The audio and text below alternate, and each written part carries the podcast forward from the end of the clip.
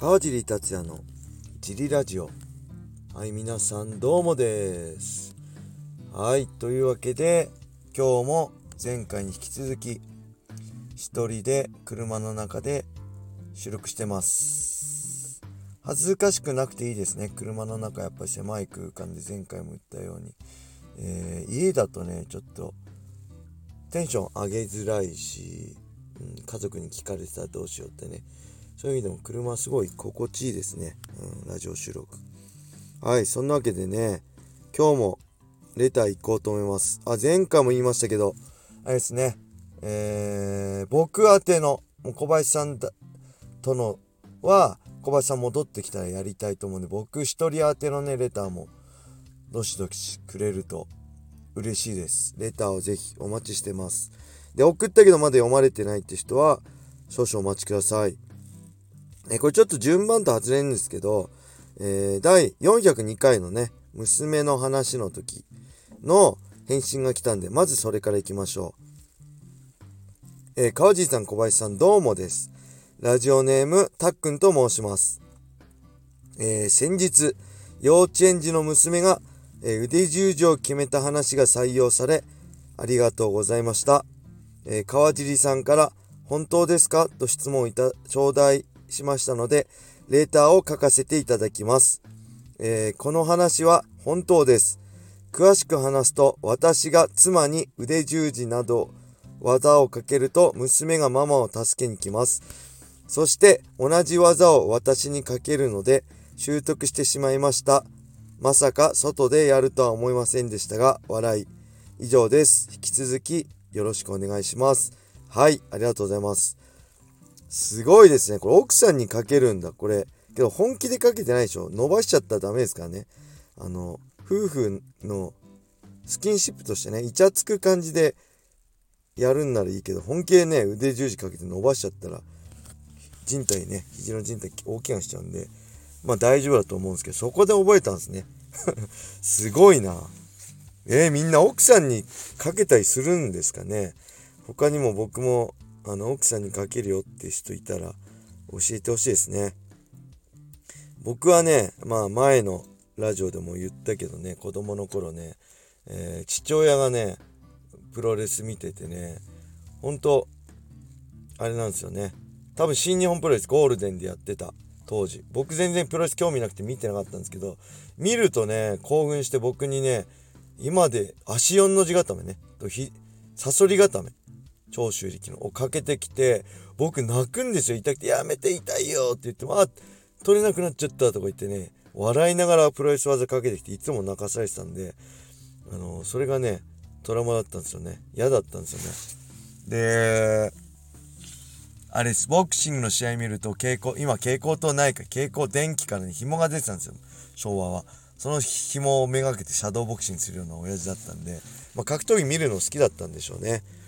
で、やっぱりね、僕も親父の血を引いてるってことでね、今でも忘れらんないんですけど、あ、あれですね、最近、バトルニュースに取材していただいて、えー、僕はね、格闘技好きになったきっかけとか、ジムを作ったきっかけとか、えー、載ってるんで、ぜひ僕のツイッターでもね、あのー、リツイートしたんで、読んでいただけると嬉しいんですけど、そのプロレスを覚えたうーん、中学生ぐらいの頃かな。高校生になる前だと思いますね。高校生の時は結構体できてたんで。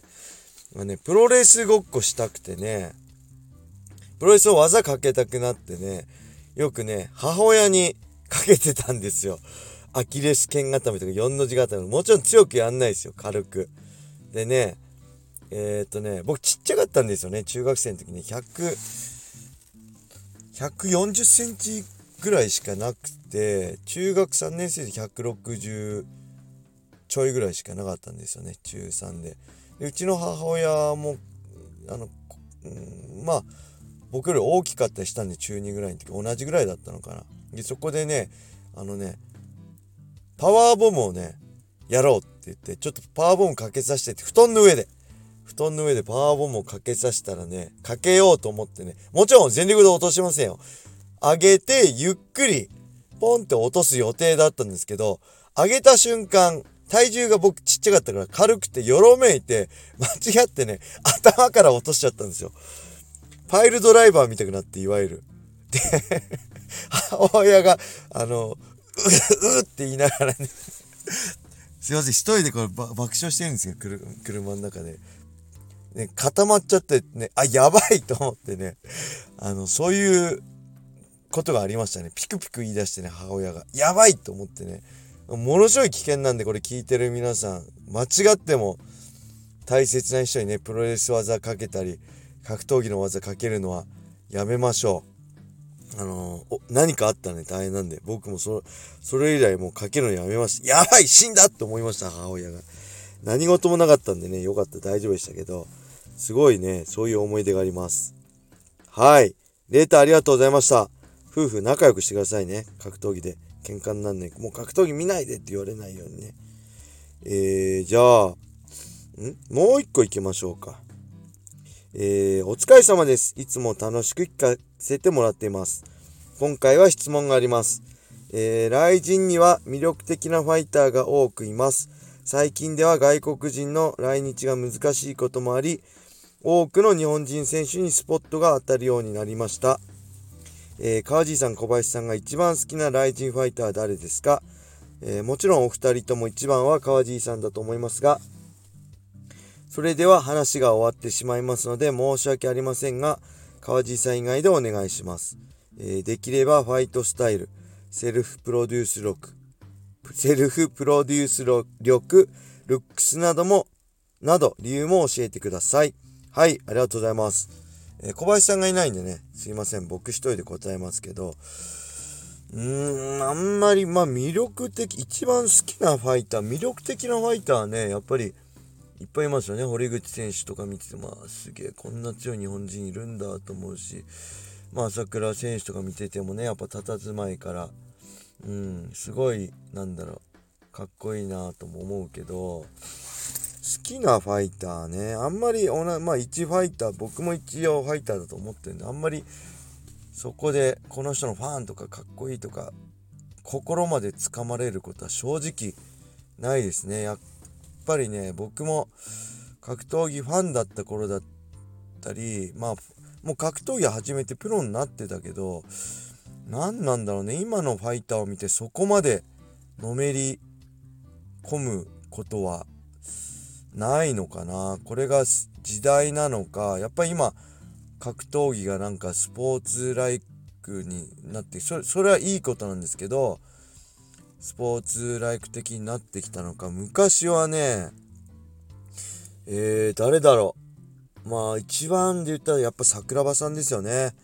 桜庭さんの勝利にもう自分のことのように興奮したし騒い見ながら騒いでたし桜庭さんが終盤に負けた時はなんだろうもう立てなくなるぐらい落ち込んだりしたしその選手にね自分のこの思いを乗っけて自分もその選手の勝利や負けを同じように喜べたり、えー、悔しがったりしてた記憶がありますね。まあ近くで言えばマッハさんのね勝利だったりね USC での敗戦だったりねそういうのもあるし佐藤ルミナさんだったりまあいろいろいますよね。あのミルコ・クロコップとねヒョードルとの戦いだってねミルコの USC でのなんだろううん戦い負けだったりねあのコンサガでしたっけ？に逆にハイキックで KO されるようなねそういう姿を見て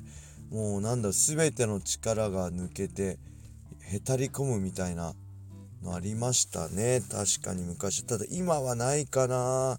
これどうなんだろう。僕だけなのか。まあそれが古い人間だからなのか。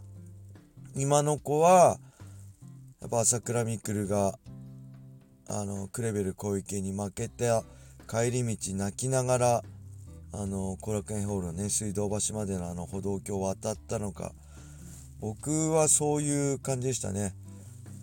桜庭さんの負けで本当自分も泣いちゃうぐらい悔しくて切なくてっていう感情移入をしてましたね選手に。うん今現時点では雷神のファイターでそうやって自分のを投影するようなね感情移入しちゃうようなファイターはいないかなそれが年齢なのか時代なのかちょっと分かりませんけどはい、すいません。答えにならなくて。えー、そんな感じです。ただね、あの、今のファイター、スマートで魅力的で、僕らの時みたいに不器用だけど、気合と根性でとかでもなく、まあ、気合と根性ありつつ、すごいスマートでかっこよくてね、ちょっと羨ましいなって思うとこもあるし、うん、えー、それをたくさんのね、YouTube とかでたくさんの人に見てもらえて、ほんといい時代だなと思いますね。はい。レターありがとうございました。それではね、今日はこれで終わりにしたいと思います。皆様、良い一日を。またね